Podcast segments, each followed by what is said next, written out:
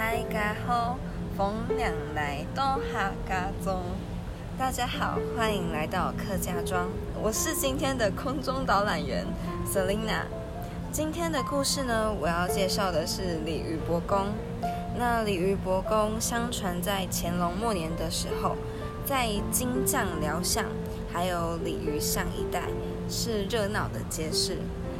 那当时在街道下方，他们砌建了一个护坡，完工后发现随着地形的起伏，他们那边的石坎啊就很像一尾大鲤鱼，尤其结笔排列的石头就宛若鲤鱼的鳞片，令人称奇。有些居民兴起在鲤鱼的头部供奉伯公的念头，后来这座土地公庙顺利建成。庄民请示疑难都会相当的灵验，香火也很鼎盛，并且因为大甲溪经常山洪爆发，也冲毁了不少房舍。但是奇妙的是，鲤鱼伯公一带却都安然无事。为了感谢鲤鱼伯公护卫有功，居民特地将福德寺升格为永安宫，又称为鲤鱼伯公庙。成为全台罕见称为公的福德正神，已经有两百多年的历史喽。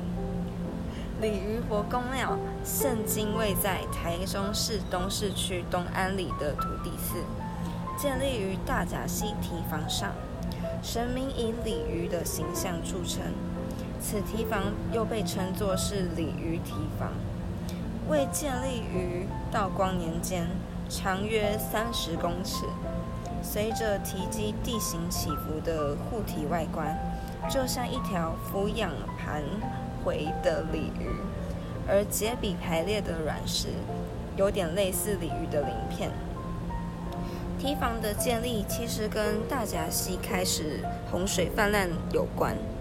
洪永安宫所在地东安里，靠大甲溪一带，为东市最早被开发的一个区域。最早先民沿着今日中寮里金匠寮巷和东安里的鲤鱼巷一带聚居，形成街市。后来大甲溪泛滥，土方逐渐被洪水割塌，河道越裂越宽，此地不再是安宁市居，居民逐渐内移，没有迁离的东势居民。于当时街道与溪流之间的斜坡上，砌建一条石堆护堤，借以挡水，还有保免塌方，巩固临溪接错安全。当护堤完工后，永安宫一带才又免于洪水患害。因为堤防颇似鲤鱼，所以当地的居民便把那个堤防认作为石鲤鱼。正好弥补当地原先失去神物，造成大甲溪泛滥的风水穴。从此，居民视护体为神物，特别于护体起头于鸠公建庙，信众雕刻了一尊伯公，置于鱼头位置。为了容纳蜿蜒而来的鲤鱼神，永安宫的架构它是四周无壁的。